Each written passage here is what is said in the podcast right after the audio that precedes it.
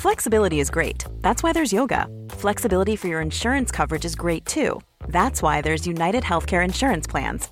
Underwritten by Golden Rule Insurance Company, United Healthcare Insurance Plans offer flexible, budget friendly coverage for medical, vision, dental, and more. One of these plans may be right for you if you're, say, between jobs, coming off your parents' plan, turning a side hustle into a full hustle, or even missed open enrollment. Want more flexibility? Find out more about United Healthcare Insurance Plans at uh1.com. Hola amigos, ¿cómo están? Aquí Iker de Historia para Tontos Podcast. El día de hoy me van a ir a acompañar a buscar a uno de los fantasmas más famosos de la historia. Acompáñenme.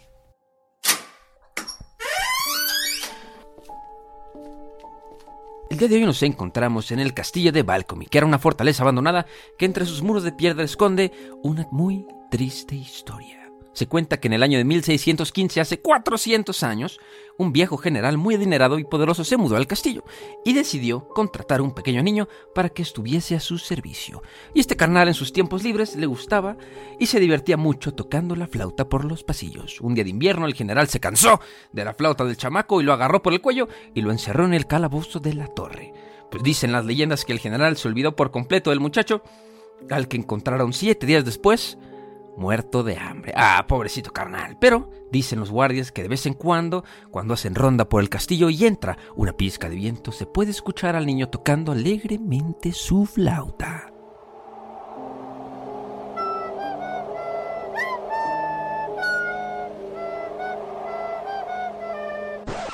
Y si a ustedes les gustan mucho los podcasts de terror, los podcasts ñaca ñaca, el día de hoy les voy a recomendar uno de mis favoritos. Este se llama Creepy en español. Sacan capítulo todos los martes y cada capítulo está lleno de las peores creepypastas e historias de terror del internet. Está lleno de casas abandonadas, objetos malditos, sitios web misteriosos y seres que te acechan en la oscuridad. Cáiganles, si se atreven. Este programa está patrocinado por todos ustedes. Así que si quieren apoyar el podcast de Historia para Tontos, los invitamos a entrar a patreon.com diagonal Historia para Tontos y suscríbanse para que Iker y yo podamos comprar mejor equipo y, como no, echarnos unas chelitas a su salud. Y ahora sí tendrán contenido totalmente exclusivo, Pinky Promise. Nos vemos. Bienvenidos a Historia para Tontos, el podcast número uno de historia de México y el mundo, en donde pensamos que, si no te gusta la historia, es porque no te gusta el chismecito. Acompáñenos a mí y a Iker en esta aventura en el que trataremos temas históricos de actualidad y cultura de una manera divertida y fácil que hasta tú lo vas a poder entender. Y recuerda que no hay historia si no hay una. ¡Güey! Vámonos, comencemos.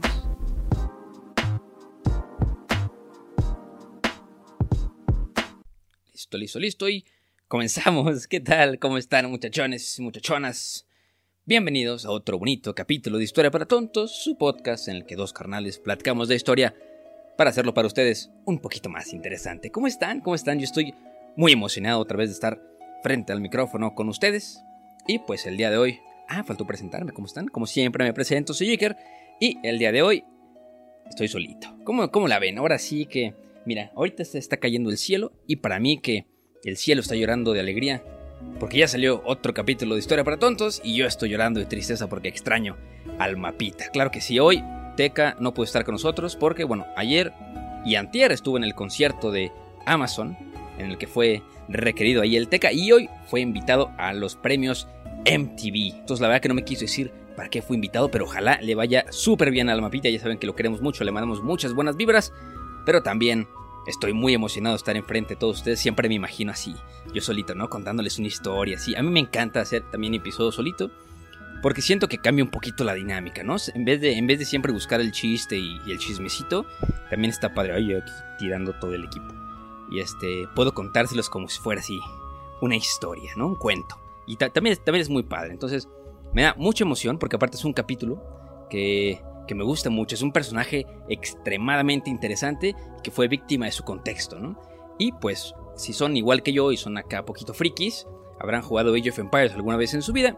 Y si habrán jugado Age of Empires o siguen jugando Age of Empires, lo más probable es que conozcan a esta gran personaje de la historia, que pues en el cielo de la historia, Juana de Arco fue una gran estrella. ¿no? El día de hoy, pues como ya lo dije y como si leyeron antes de entrar al capítulo, seguramente eso es lo que siempre pasa, Hoy les voy a platicar un poquito sobre Juana de Arco. o Juana la Loca, o Juana la Hereje, o Santa Juana de Arco, o la Doncella de Orleans, como le quieran decir. Ahorita les voy a explicar qué onda con Juana de Arco, ¿no? Y por qué, y por qué tantos nombres, ¿no? Que aparte todos esos este, nombres fueron nombres que le dieron a Juana de Arco durante toda su vida. Entonces, ahorita les voy a explicar por qué. Pues bueno, este, sabemos que la historia de Juana de Arco está muy bien documentada, ¿no? Porque aparte de que está muy bien documentada, se convirtió en leyenda aún solamente unos cuantos años después de haberse muerto, ¿no? Como, como las mejores leyendas, ¿no? Ya después del niño gado, ahora sí, muerto el rey, vive el rey. Pero, pues como aquí nos gusta empezar el capítulo, eh, ya le iba a preguntar a Teca, ay, qué sad. ¿Por dónde nos gusta empezar, Teca? Mm, por el principio, por el principio, claro que sí, ya saben. Aquí, qué sad se escuchó eso, hoy hablando yo. como, dicen, como dicen los dichos, está muy bien eh, platicarle a tus perros, pero cuando empiezas a contestar por ellos, ya tienes un grave problema. Pues bueno, primero nos gusta aquí en este bonito podcast empezar por el principio. Y aparte es el contexto muy interesante porque se une con eh, otro contexto, bueno, bien con otro capítulo de Historia para Tontos del que este, les contamos hace ya unos meses, fue el capítulo de la Guerra de las Rosas, que también estuvo muy interesante, que hicimos junto al tío Cardev, si no lo han escuchado vayan a escucharlo, estuvo muy divertido. Y aparte, si, si está por ahí el tío Cardev, le mandamos un gran saludo. Entonces, pues, el contexto es muy importante, ¿no? Y pues también es muy importante en esta este, ocasión, para contar la historia de Juana de Arco, la situación política. ¿Qué estaba pasando en ese momento en, en Francia? ¿no? Pues en mil, empezamos en el año 1337. ¿no? Francia e Inglaterra en ese momento estaban en guerra. Acuérdense que platicamos de una guerra muy importante que váyanse acordando más o menos cuáles. Ahorita les voy a decir cuáles, pero a lo mejor ya saben cuáles, ¿no? Que pues fue una guerra muy intermitente, que duró mucho tiempo y pues que aparte fue muy sangrienta, ¿no? Y se estaban peleando la corona entre ingleses y franceses. Este, bueno, los franceses, eh, más específicamente de la dinastía galesa de los Valois, ¿ok? Entonces, pues siempre esta guerra se libró en territorio francés y duró 116 años. ¿Ya saben cuál es? ¿Ya saben cuál es? Piensa en la guerra, 1, 2, 3, fue la guerra de los 100 años. Y la dijeron, pues muchas felicidades, qué bueno que ponen atención a, los bonitos podcasts. Entonces digamos que eh, Juana jugó un gran papel este, en la pugna de esta gran guerra, ¿no? Y bueno, nos empezamos a transportar a la Francia del siglo XV, en donde, pues, en esta etapa Francia estaba perdiendo la guerra, ¿no? Estaba yendo fatal, los ingleses, los ingleses estaban eh, en gran parte del territorio francés, porque recuerden, bueno, regresen al capítulo de si quieren un poquito más del contexto, igual de todas maneras Teca me dijo que hay que hacer otro capítulo de la guerra de, los 100 años, que abarca mucho más que la guerra de las dos rosas, ¿no? Entonces, pues, ¿qué pasaba en Francia en ese momento? ¿Quién estaba mandando? Pues mandaba un tal Carlos VI, ¿no? Que, pues después de reinar algún, algún tiempo, eh, estaba medio locochón.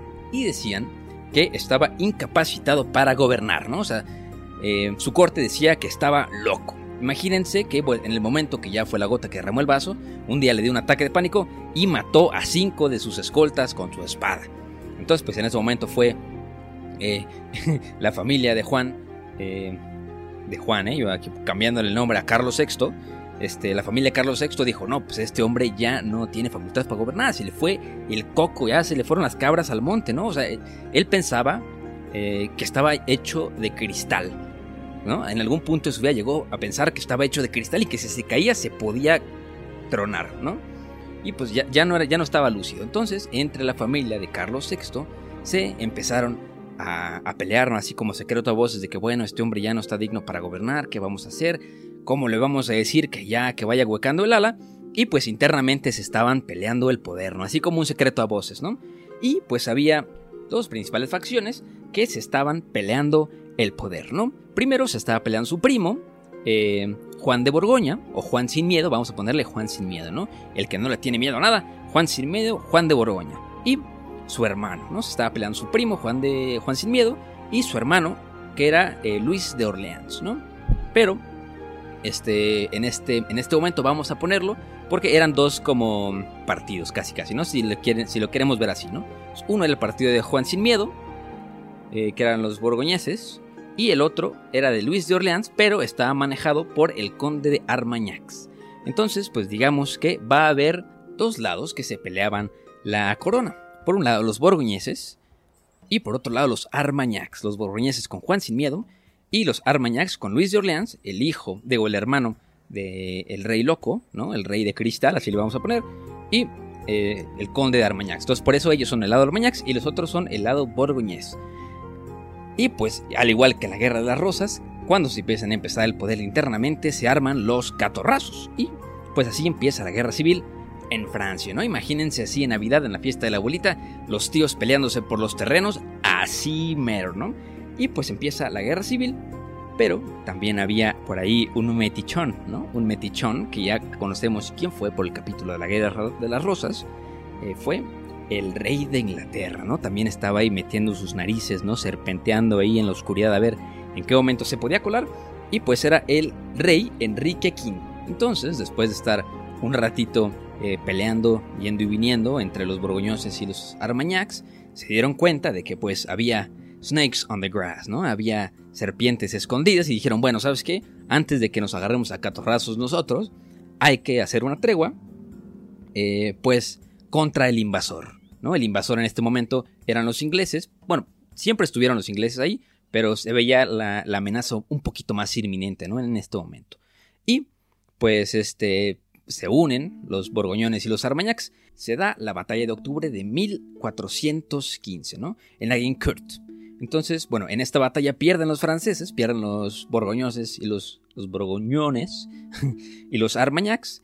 Y, pues, ¿qué pasa, no? Queda el conde de Armagnacs, queda prisionero y ya no se sabe más de él, ¿no? Entonces, pues, hay que recordar que en, estas épocas, ¿no? De los 1400, las guerras eran como una expresión de la voluntad divina. Acuérdense que los reyes eran coronados este, por voluntad divina, ¿no? Si tú eras rey, significaba que Dios, eh, tú eras el enviado de Dios para reinar en la tierra, ¿no? Si eras, casi casi eras Dios, ¿no? Eras la voluntad de Dios si eras un rey.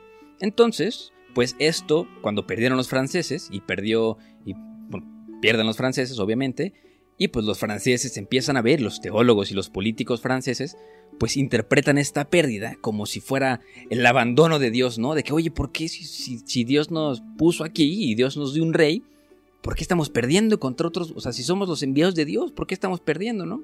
Entonces, pues otro grupo de teólogos, viendo las cosas un poquito menos peor, pues dijeron, o sea, interpretaron esta pérdida como que Dios estaba castigando a Francia por sus pecados. ¿no? No, no, era, no era que Francia no era digno de ser un, un gran imperio, sino que, o un gran reino, sino que eh, Dios los estaba castigando por sus pecados, ¿no? Y pues si los estaba castigando por sus pecados, significaba que alguno de los dos grupos era el que estaba pecando, ¿no? fue como, eres tú, no, no, no, eres tú, no, eres tú, te lo juro que eres tú, no, te lo juro que eres tú. Entonces estaban peleando por quién, por quién era el pecador, ¿no? Si los Armagnacs o los borgoñones. Entonces, muy... encontraron la salida fácil, ¿no? Pues para ver quién estaba pecando. Y pues, obviamente, esta pelea por ver quién era el pecador maldito del infierno, pues revivió la guerra civil que, ya traían antes de que los invadieran los ingleses. Y pues, este, en 1418 regresa otra vez la guerra civil, ¿no? Y pues seguían, seguían peleándose. En este momento, los dos hijos mayores de Carlos VI ya habían estirado la pata, ya se habían muerto, y nada más quedaba su esposa, ¿no? La, esposa del rey loco, ahorita se me acaba el nombre, ahorita se lo recuerdo. Y este, también quedó un hijo eh, del rey loco que se llamaba el Delfín Carlos, ¿no? Delfín, de, que viene de Dolphin, que era, un, o sea, era como la palabra para describir a los príncipes herederos, ¿no? El príncipe heredero. Entonces digamos que la, esposa se fue para pa un lado con los borgollones y el Dalfán Carlos, que tenía en ese momento 14 años, que era el heredero del duque de Anjou, que era obviamente de los, de los Armagnacs, se fue pues con los Armagnacs. Al igual en ese año, en 1418, pues se cuelan, se cuelan otra vez los ingleses al norte de Francia y toman la parte de Normandía. Y pues aparte les fue muy fácil porque ya no había tregua entre los franceses y se estaban agarrando el chongo, ¿no? A ver quién, quién tomaba París en ese momento, quién era el duque de París y pues ganaron los borgoñones, ¿no? Los borgoñones toman París y pues también se quedan con el rey, con el rey loco, ¿no? Que en este momento más que ser un rey era como una, una fichita de póker, ¿no? Una fichita de póker que valía mucho y que pues digamos que tenían en ese momento París y al rey. Entonces digamos que estaban de gane. Obviamente cuando entraron a París se aventaron a todos los armañacs que encontraron y pero pues le dio chance al Dolfán Carlos, Carlos VII, este, pelarse, ¿no? Se peló a 160 kilómetros en, en Burgos, bueno, en Burgi, Burgi, Burgi. Eh, se peló, ¿no? Entonces, pues, ya que tenemos en esta época, tenemos que en 1418 ya Francia ya no estaba dividida en dos, como antes, ¿no? Ya estaba dividida en tres, ¿no? Que eran los borgoñones en el norte y el este, con París, eh, el de Alfán Carlos en el centro y el sur, y los ingleses en el norte y noroeste, ¿no?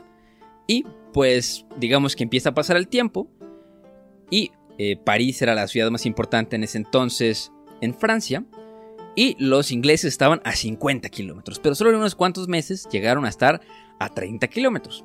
Entonces, pues a los borgoñones y a los armagnacs se les ocurrió otra vez decir, hey hermanito, ya sé que estamos muy enojados eh, por quién va a ser el rey ahora, pero pues estos compas ya están aquí bien cerquita. Entonces, pues de que seas tú o que sea yo, prefiero que seamos alguno de los dos, que sean los franceses. Entonces, pues se arman otra vez una tregua, ¿no? La última tregua que hicieron. Y ahorita van a ver por qué. El chismecito, ¿no?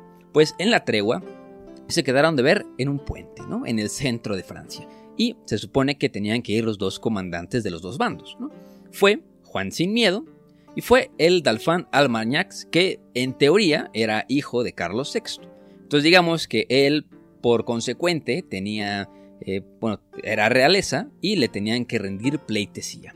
Entonces, cuando estaban en el puente, Juan sin miedo por protocolo se hinca a hacer una reverencia y en ese momento, tómala, un caballero Armañax le clava un hacha en el coco a nuestro compa Juan sin miedo, que lo dejaron sin miedo y sin vida al pobre Juan, y pues en ese momento, ahora sí que. O sea, era una trampa, ¿no? Era una trampa, obviamente. Si no lo. Si no lo concluyeron ya por ustedes mismos. Le tendieron una trampa a Juan sin miedo. Y. Pues. Ahí terminan las treguas. Ya ningún. Ahí termina la confianza. Ahora, si antes era como sí, nos llevamos medio mal. Pero pues órale, podemos echarnos la mano. Y ahorita ya. Ahí se perdió la confianza. Entonces ya no había acuerdos después de esto, ya, ya se llevaban fatal, ¿no? Y pues empezó también a catalogar al Alfán Carlos, al Delfín, el compa el Delfín, como, como un asesino. Pues sí, también, o sea, sí era un asesino, ¿no? No era como que. no era como que estaban diciendo las cosas sin saber. Pues sí, había asesinado a su enemigo Juan sin miedo. Entonces, pues en ese momento, eh, las riendas del clan Borgoñón las toma el hijo del compa asesinado, nuestro compa Juan, eh, que se llamaba Felipe, ¿no? Felipe, no sin miedo, Felipe con un poco miedo porque ya sabían que eran capaces, de que eran capaces los, los Armagnacs. Y pues entonces, este, en ese momento pues habían dos herederos, eh, el Carlos del Alfán, el Carlos de Alfán, Carlos VII, asesino aparte, rey de Inglaterra y pues Felipe. Felipe, Felipe, Felipe, Felipín, hijo de Juan sin miedo. Y pues damos un salto también a mayo de 1419 que pues Felipe al no ver que le puede ganar al Alfán Carlos, a nuestro compa el Delfín que ya estaba armado hasta los dientes de camino a Francia, y pues Felipe que controlaba París, de, camino a Francia, de camino a París, y Felipe que, que estaba atrincherado en París, pues se da cuenta de que a lo mejor y puede perder esa batalla. Es muy importante, ¿no? París, la ciudad más importante en ese momento de Francia. Entonces, ¿qué hace? Pues dice, ¿sabes qué?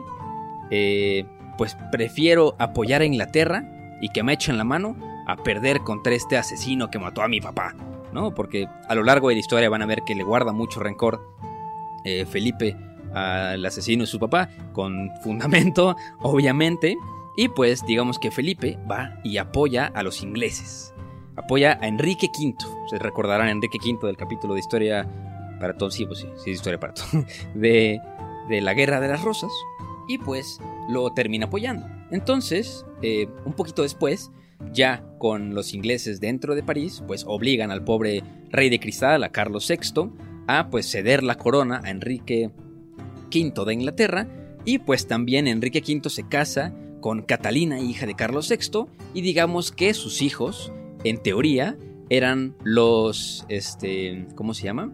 eran los herederos a la corona, no solamente de Inglaterra, pero también de Francia, ¿no? Ya después recordarán a dos muchachos que los metieron a la torre de reloj y los dejaron eh, morir de hambre, pues esos eran los hijos de Carlos, eh, digo, de Enrique V y Catalina, hija de Carlos VI, ¿no? recordarán el capítulo de la de las Rosas. Si no se acuerdan, vayan a escucharlo. Entonces, eh, pues algo, algo muy interesante pasa aquí, como que cambia así de un segundo para otro la historia, porque pues Enrique V se nos petatea y Carlos VI también, ya ningún, ninguno de los dos países, bueno, de los dos reinados, ¿no? Porque en ese momento no había países, ninguno de los dos grandes reinados de Europa tenía rey. Y, pero Enrique V, Enrique V, rey de Inglaterra, tuvo un hijo, ¿no? Que, bueno, ahorita van a ver que los apellidos en este momento no eran todavía muy famosos, y pues la lógica era que el hijo de Enrique V era Enrique VI, ¿no? que en ese momento estaba muy chiquito y pues tenía a sus, como lo recordarán, tenía a sus consejeros que eran sus tíos, como Juan de, Juan de Bedfurst, que era como su consejero, ¿no? Que era el encargado de ponerlo en el trono. ¿Qué tenía que hacer eh, Juan y Enrique VI para coronarlo? Ok, pues lo mismo que Carlos VII, que Carlos VII, el Dalfán, ¿no? Carlos Dalfán, este, los dos tenían un grande problema. ¿Cuál era el problema? Que pues para coronarlos tenían que llegar a la ciudad de Reims. ¿Por qué? Porque ahí estaba la abadía en donde se encontraban todos los símbolos de la corona, ¿no? Estaba eh, obviamente la corona y más importante había el óleo sagrado de Clodubán, que pues era el óleo con, con el que se ungía a los nuevos reyes. Entonces tenían que llegar a la ciudad de Reims para coronarse, ¿no? Se podían coronar, pero no era tan legítimo como si lo hubieran hecho en Reims. Y pues los dos estaban muy lejos de Reims. Entonces ahí empieza ahora sí que las carreras, ¿no? Las carreras, a ver quién es el primero en llegar. Y ahora, en vez de tres Francias como antes, pues nada más tenemos dos. ¿No? La Francia del norte, que, bueno, los, los, este, los ingleses nunca les gustó la parte de París.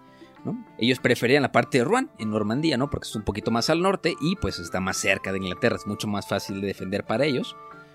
Eh, en Bedford, con Enrique VI y Felipe de Borgoña, recuérdenlo muy bien, con del lado de los ingleses, y la otra Francia estaba en el sur, bueno, en el centro sur, ¿no? Pero obviamente el centro era tierra de nadie casi casi. Pues estaban más en el sur, ¿no? Con Carlos VII, con el, con el Dolfán. Y hay una barrera geográfica muy importante que es el río. Loao que divide eh, Francia entre norte, centro y sur. Bueno, norte y centro-sur. Entonces digamos que nadie, nadie pasaba en ese momento la barrera física, ¿no? Nadie quería pasar del río, era como medio peligroso pasar del río porque ya era territorio enemigo.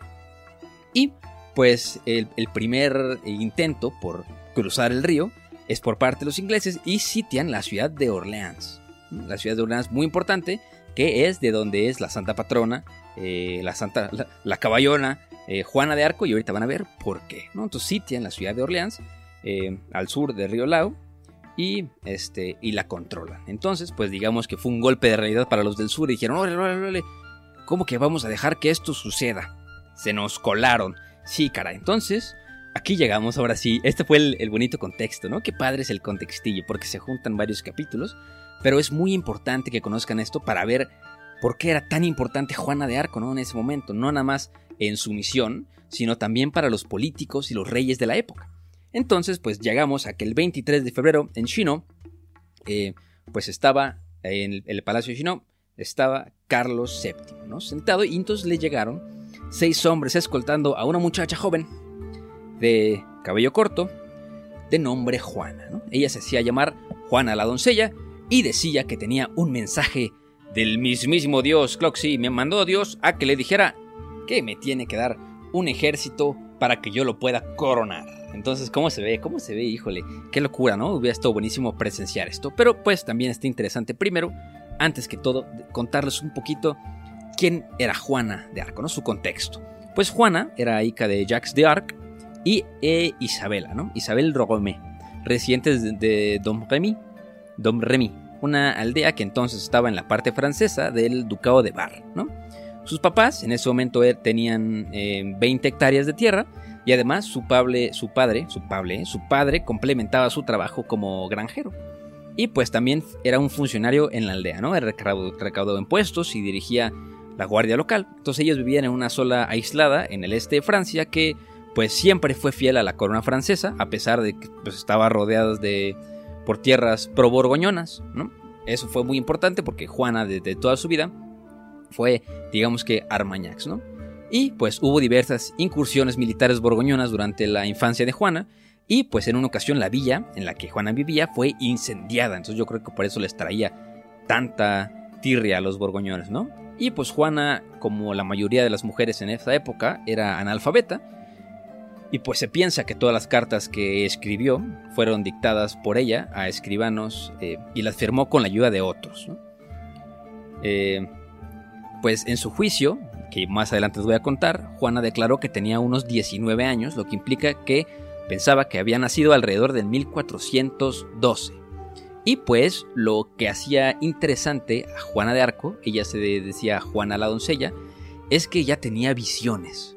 ¿no? Ella dice que experimentó su primera visión en 1425 a la edad de 13 años cuando estaba en el jardín de su padre y pues tuvo visiones de figuras que identificó ella como el arcángel Miguel, Santa Margarita y Catalina de Alejandría, quienes le dijeron que expulsara a los ingleses y llevara al delfín, el príncipe heredero al trono francés, a Reims para su coronación.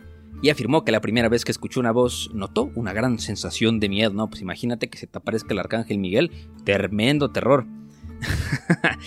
y pues, este, que esta voz venía del lado de una iglesia y pues normalmente este, estaba la voz, como venía de un ángel, era muy clara. Entonces, según sus palabras, Juana lloró cuando se enteró que le estaba hablando el arcángel Miguel, porque estas palabras eran muy, pero muy hermosas.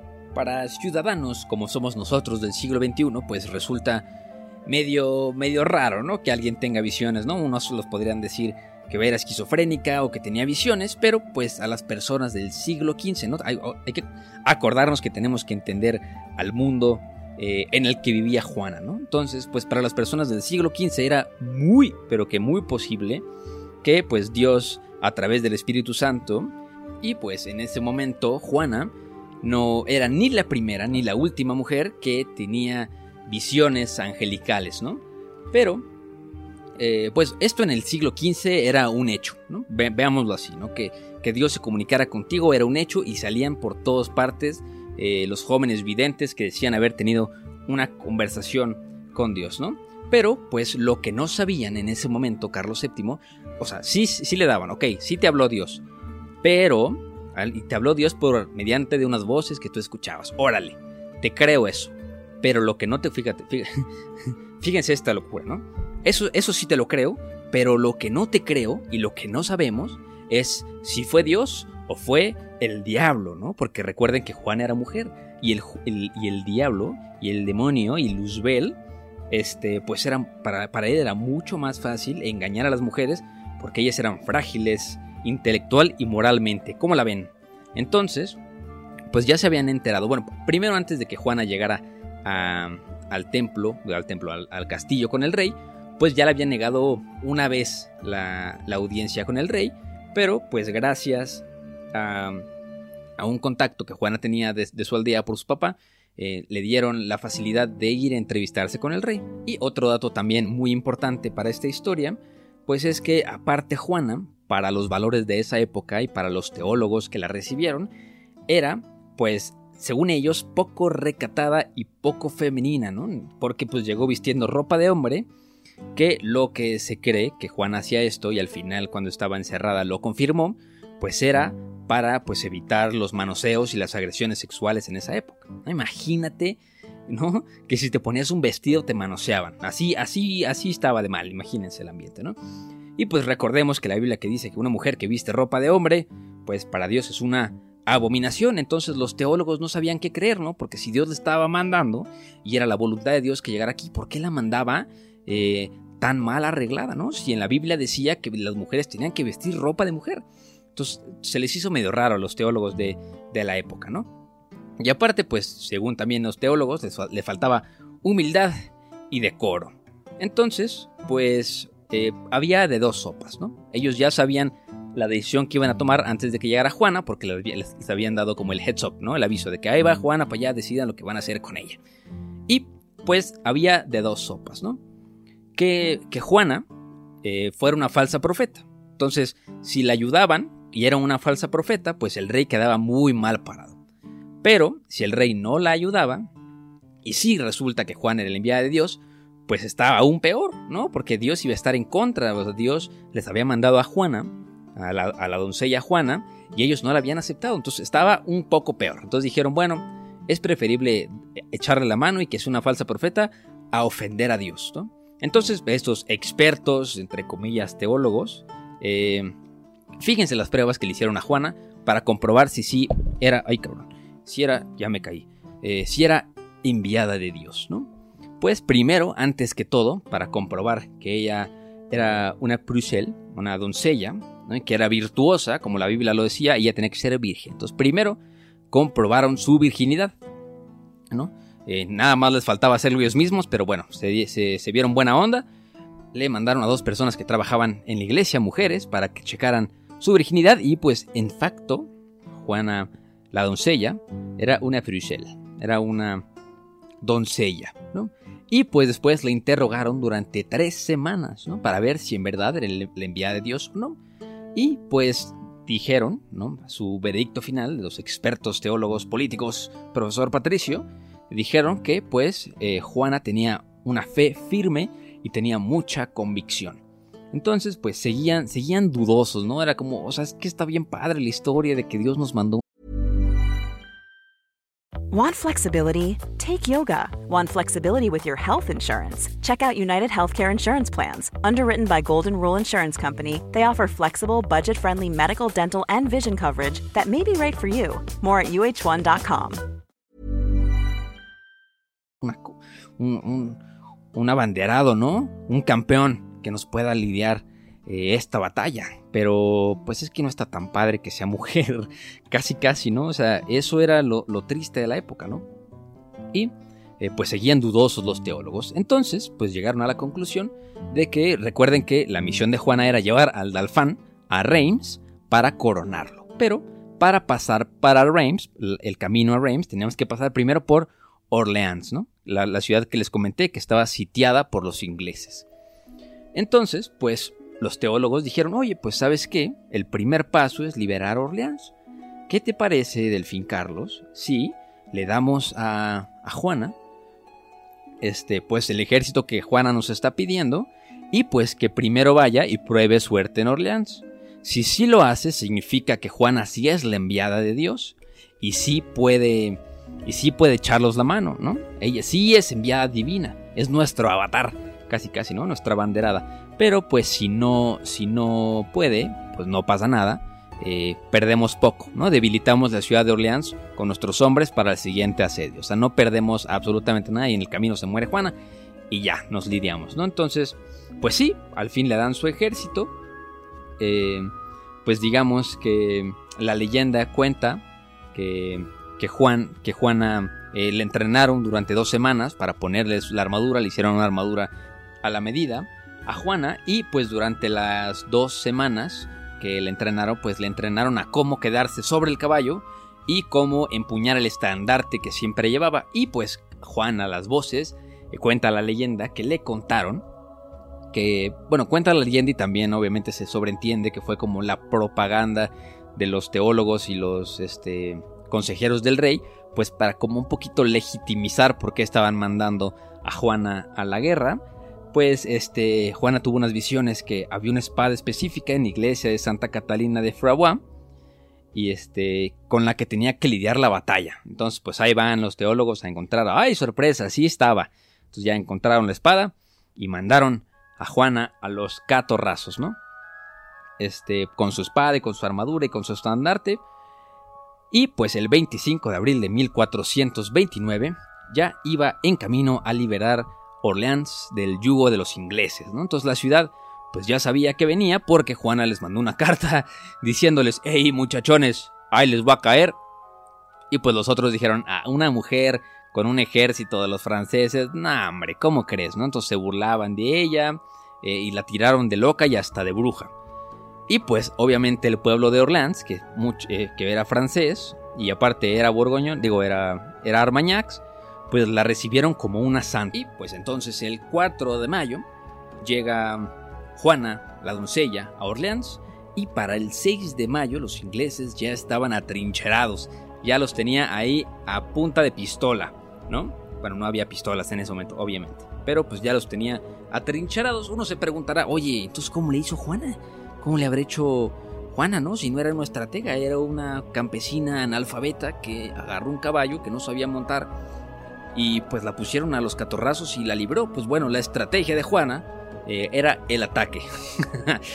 Así como lo escuchan, el ataque directo, ¿no? Hacia los catorrazos. Pero pues también recordemos que la ciudad de Orleans era una fortificación pequeña y pues llevaba superioridad numérica Juana, ¿no? Y pues digamos que Juana, en, eh, el papel de Juana en esa guerra fue como guía moral de la causa, ¿no? Cuenta la leyenda que hubo un momento que hieren a Juana, a Juana, la doncella, Juana de Arco, entre el cuello y los hombros, pero este, pues en ese momento todos sus hombres se quedaron viendo así y estaban a punto de flaquear, hasta que Juana se para con su estandarte, se vuelve a subir a su caballo y se pone a, a combatir con su espada sagrada, ¿no? Y pues en ese momento obviamente sube la moral de todos los franceses grita al ataque, Avengers, casi casi, y pues también le baja la moral a los ingleses. Y pues esa fue la causa por la, eh, por la que tomó la ciudad de Orleans y le quitó el sitio que tenía, ¿no? Entonces, pues eh, ahí se dan cuenta los teólogos que Dios no se equivoca, ¿no? Según ellos, según ellos, según ellos, que Dios no estaba equivocado y que Juana, en teoría, sí era una enviada de Dios. Entonces, pues desde ese momento la fama de Juana se catapulta a los cielos, ¿no? Un poquito seis meses después le dan una nueva campaña a Juana, entonces Juana toma, ahora sí, por fin, la ciudad de Reims, ¿no? Que era eh, inquebrantable, pues decían que una ciudad inquebrantable solamente podía ser tomada por una persona de inquebrantable fe y con moral por los cielos. Entonces, pues los, los, los tenían a una persona inquebrantable fe, que era Juana de Arco, y pues los Armagnacs andaban con la moral por los cielos. Entonces, en ese momento, Carlos VII ya agarra su caballo y se va de camino a Reims para ser este, coronado. Y cuenta la leyenda que había ciudades por las que pasaba Juan VII de camino a Reims y ahí contaban la historia de Juana la doncella, ¿no? de Juana de Arco. Y pues los pueblos solitos con escuchar la historia cambiaban de bando, ¿no? Cambiaban de Armagnacs a borgoñones, o de franceses o, de ingleses a franceses, perdón. Y pues alrededor de cinco años después de la campaña, eh, fue coronado el rey de Francia en Reims, eh, que era Carlos VII, el Dalfán, que ya no era Dalfán. En este momento dejamos de decir Dalfán. Bueno, sí le voy a decir Dalfán para que recordemos quién es, ¿no? El rey de Francia, Carlos VII, el Dalfán, fue coronado en la ciudad de Reims, eh, de Reims, que fue liberada por Juana. Y, pero pues en este momento los teólogos y los políticos y los comandantes del rey pues se dan cuenta de que ya no es tiempo de milagros. La conquista de París se ve muy cerca, pero pues Juana no estaba al tanto, ¿no? A lo mejor eh, los, teólogos empiezan a pensar de que Juana ya cumplió su misión. Sí era enviada de Dios, pero no era la elegida para lidiar eh, una causa tan grande como el asedio a París. ¿Por qué? Pues porque ya, era, ya, ya dejamos jugar a los niños, ahora le toca a los grandes, ¿no? Ahora sí ya, nosotros lo podemos hacer y les toca a nuestros comandantes menos menos porque pues Juana no sabe mucho lo que hace. Eh, e, eso pensaban los, los, teólogos y los, pues, los comandantes del ejército de la época. Entonces, pues si le da más, o sea, sí le daban más chance a Juana de pelear por aquí y por allá, pero pues le dieron chance de, invadir París. La primera vez que trató de hacer París no pudo y pues eh, la lastimaron, ¿no? La lastimaron la piedra, en la piedra, en la pierna y pues Juana no pudo librar batallas por un rato. Y en ese momento, recordemos que estaba Felipe de Borgoña, estaba en París y pues ya habían corrido un poco a los, a los ingleses de Francia, o, ah, recordemos que eran aliados de Felipe, pero Felipe también estaba peleando los territorios de lo que hoy son los Países Bajos. Entonces también estaba peleando por ahí más o menos con los territorios con los, con los ingleses y pues también estaba dando cuenta que los ingleses ya no lo querían tanto. Y pues a, lo mejor se veía más o menos este, por ahí una, un acuerdo entre los borgoñones y los armagnacs.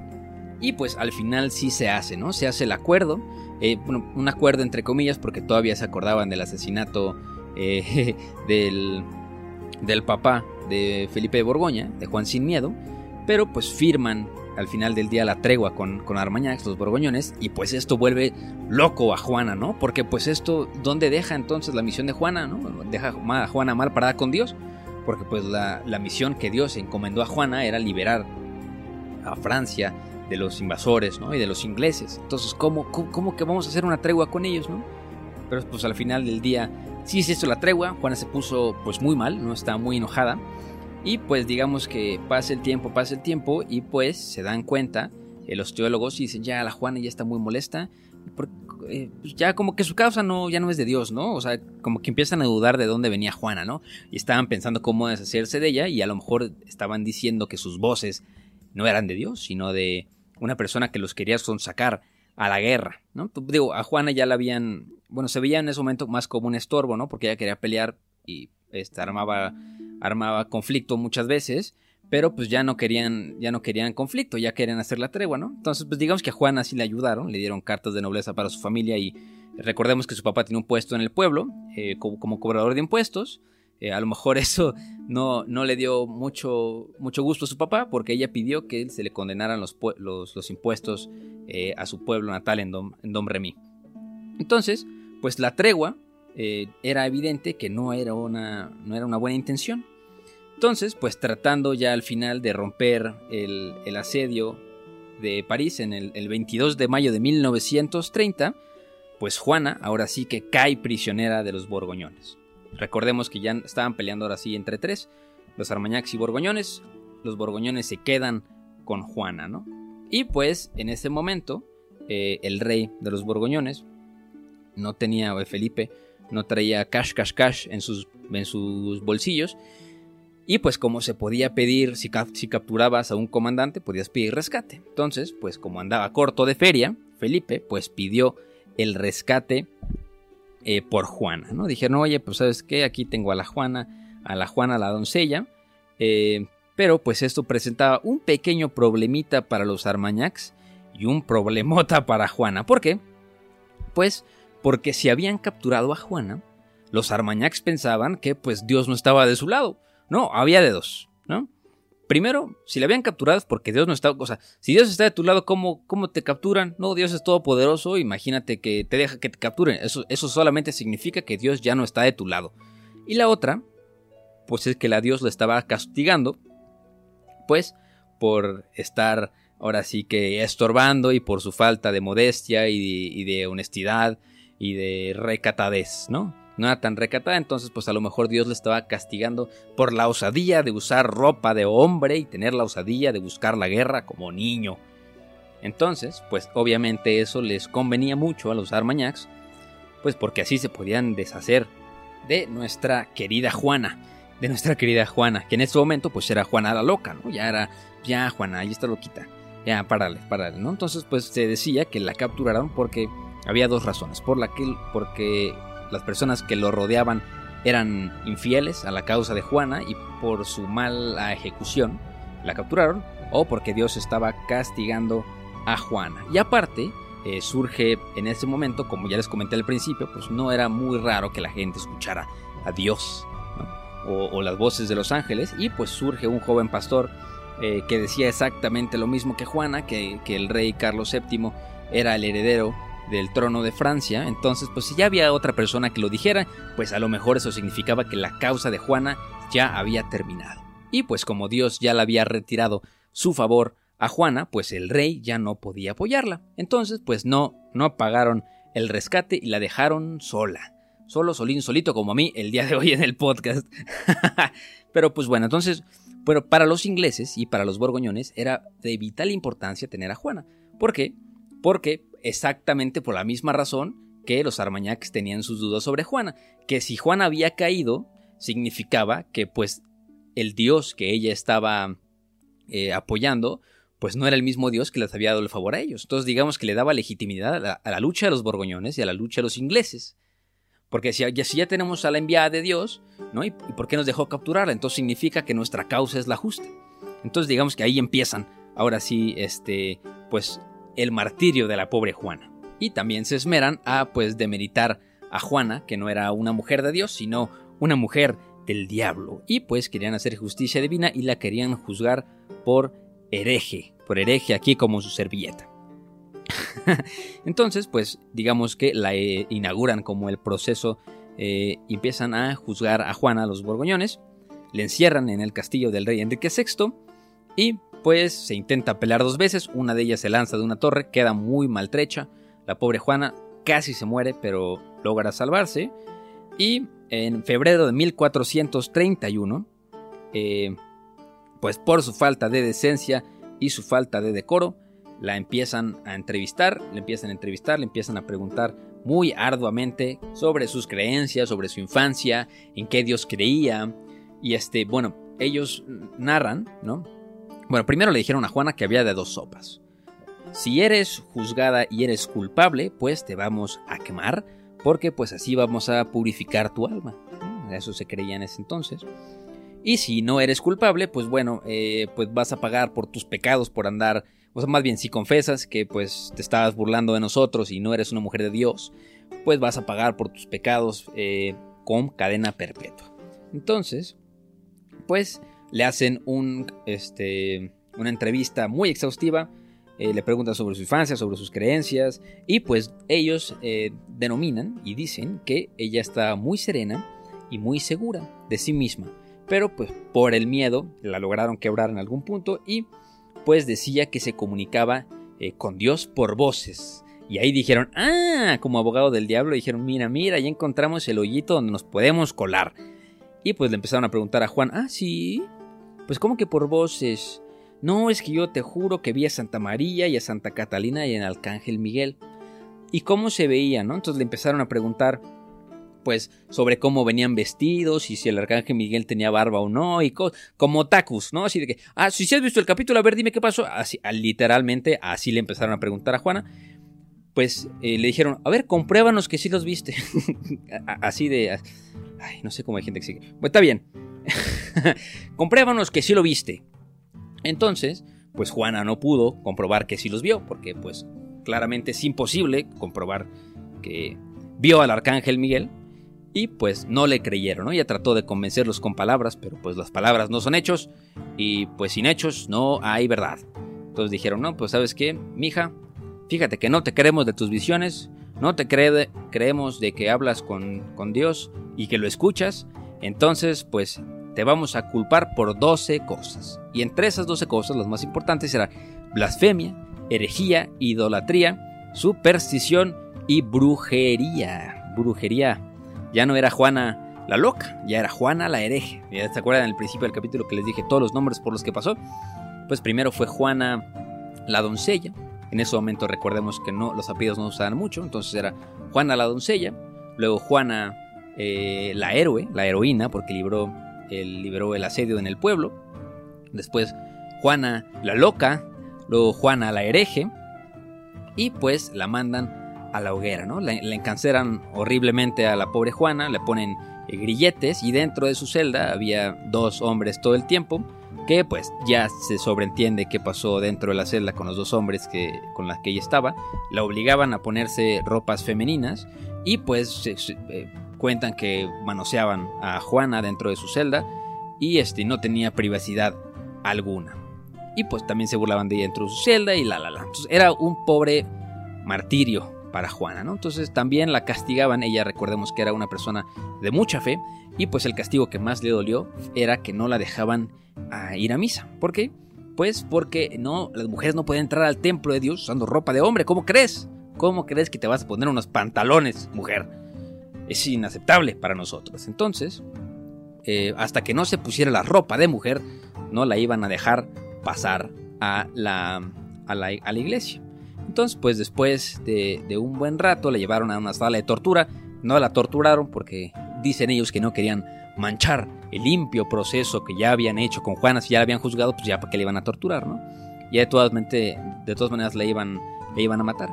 Y hasta, le, hasta metieron espías, ¿no? Para tratar de hacerse amigo de Juan y que ella confesara. Pero, eh, pues no.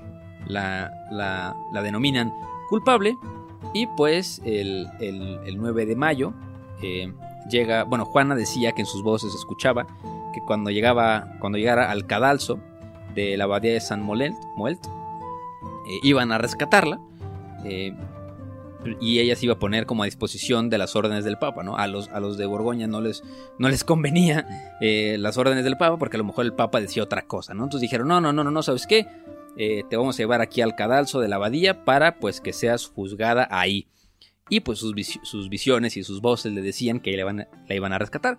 Pero pues como no llegó nadie a su rescate, eh, se echó para atrás, ¿no?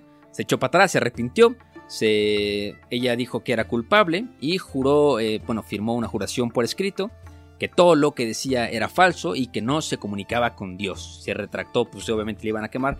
Yo también hubiera hecho exactamente lo mismo, ¿no? Y pues la dejaron en cadena perpetua a la pobre Juana. Le afeitaron la cabeza y le quitaron su ropa de hombre, ¿no? Nada más le dieron vestidos de mujeres y pues llamaron al obispo este, uno de esos días, después de que Juana estaba en la cárcel, llamaron al obispo eh, que pues encontró a Juana en su celda con ropa de hombre, ¿no? Y le dijo, oye, pues, eso nada más significaba que Juana había reincidido en, en, el pecado y había, se había echado para atrás de todo lo que había dicho, ¿no? Entonces a Juana le preguntaron qué había pasado y pues lo que dijo Juana es que pues en la noche eh, le quitaron las ropas de mujer, la violaron y, lo, bueno, eh, los, guardias le quitaron las ropas que le habían dejado, las ropas femeninas, y nada más le dejaron la ropa de hombre. Y obviamente pues ella les rogó por muchas horas desnuda para que le regresaran la ropa, pero pues no se pudo. Entonces ella se tuvo que poner la ropa, la ropa de hombre para no tener frío y pues obviamente, obviamente la, la criminaron a la pobre Juana y pues eh, gracias a que reincidió, según el, el obispo, pues el 30 de mayo de 1431, pues la quemaron viva. Según, según fuentes muy confiables, que ya saben que en este podcast tenemos, sus, este, sus últimas palabras fueron Jesús, Jesús, Jesús. Pero pues recordemos que ella le hizo un gran, un gran, un gran favor al pueblo de Orleans, a liberarlo del yugo de los ingleses y los borgoñones. Entonces, pues poco tiempo después de su muerte, en el pueblo de Orleans, justo, mira, fíjense esta fecha, el 8 de mayo, eh, el día que los liberó del yugo, se hacían las fiestas para conmemorar a Juana, a Juana la, la, heroína. Pero pasó algo muy interesante 14 años después. Imagínense, 14 años después, ¿qué pasa? Pues eh, ganan la guerra los franceses y este, ganan la guerra de los 100 años los franceses.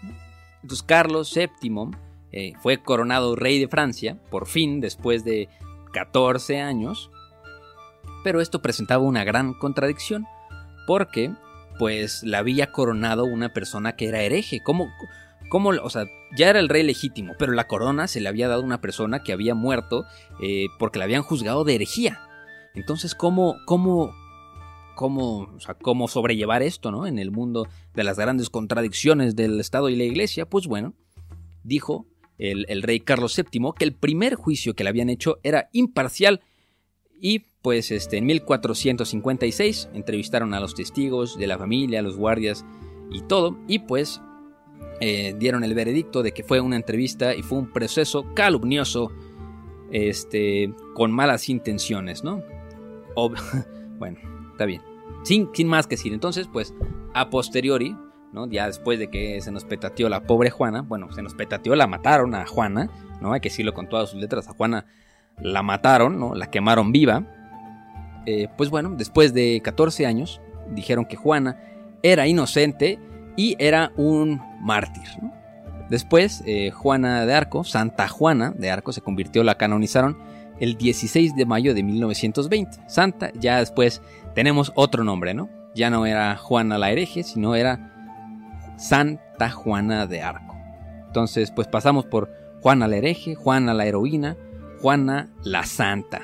Pues de algo no cabe duda, la, pues la convicción y fe de Juana eh, la llevaron a superar eh, su condición social, su condición política y su condición de género.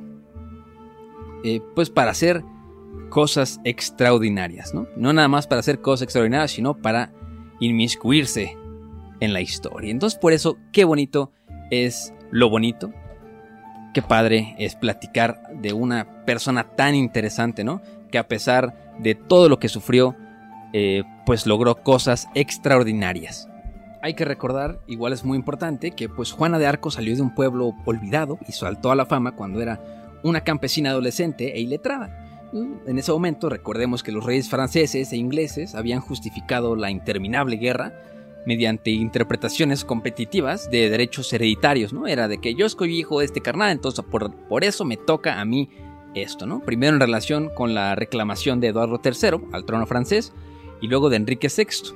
El conflicto, pues, hasta ese momento había sido una disputa legalista entre las dos familias reales, eh, pero Juana lo transformó con una dimensión religiosa, ¿no? En, palabras del historiador Stephen Ritchie, dice que convirtió lo que había sido una mera disputa dinástica, que no importaba al pueblo llano, excepto por su propio sufrimiento, en una apasionada guerra popular de liberación nacional.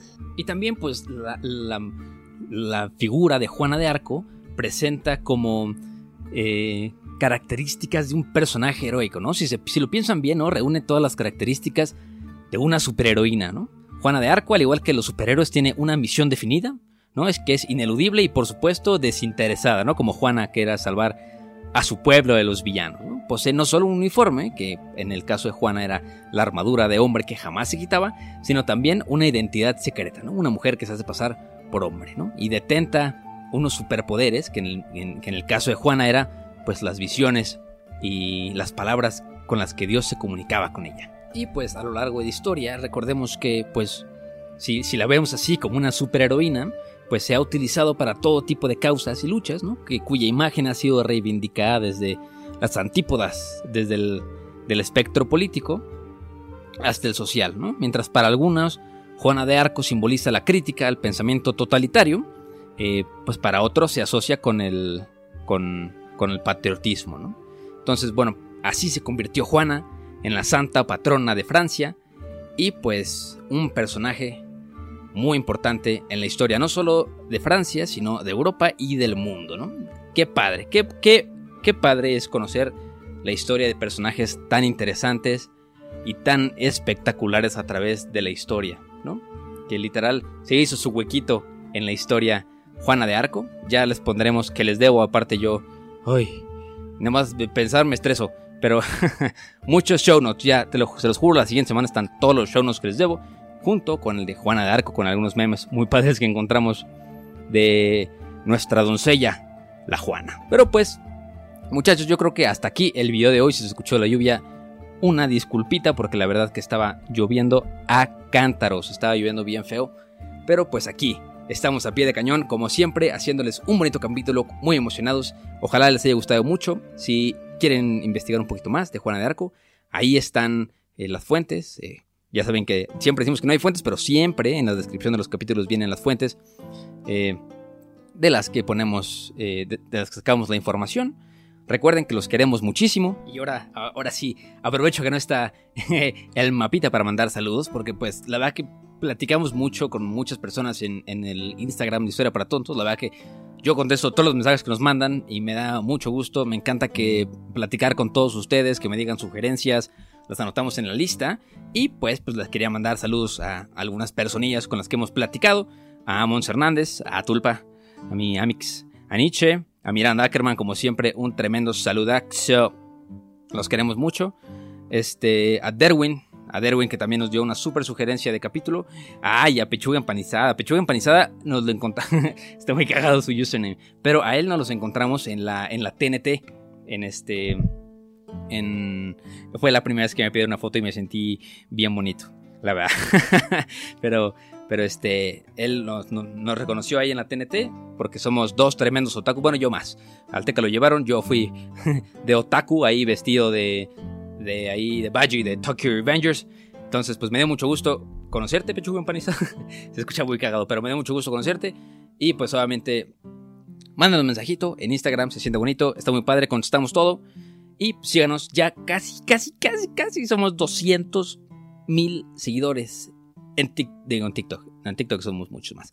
Pero en Spotify casi así 197. Necesitamos tres más para llegar porque les tenemos una pequeña sorpresita. Si escucharon el capítulo hasta el final, se enterarán que eh, Teca y yo, porque ya llegamos a 3 millones de horas. Imagínate, 3 millones. Qué locura, qué locura. Creo que Teca puso un TikTok o un, este, post de Instagram sobre eso. Pero, eh, 3 millones de horas es muchísimo. Son como 300 y tantos años, es un chingo. Pero la neta, se los agradecemos con todo corazón. Lo hacemos con muchísimo cariño, nos encanta nuestro hobby, la pasamos padrísimo y nos encanta compartirlo con ustedes. Entonces, muchas gracias por esos 3 millones de horas. Y ya cuando llegamos a los 200 mil seguidores en Instagram, vamos a hacer un giveaway de varios libros de historia para todos ustedes que nos han seguido al pie de cañón. Los queremos muchísimo, los amamos. Les mandamos un besote y pues nos vemos en el próximo capítulo. Ah, y recuerden que no hay historia si no hay un... ¡Wey! Vámonos, bye bye.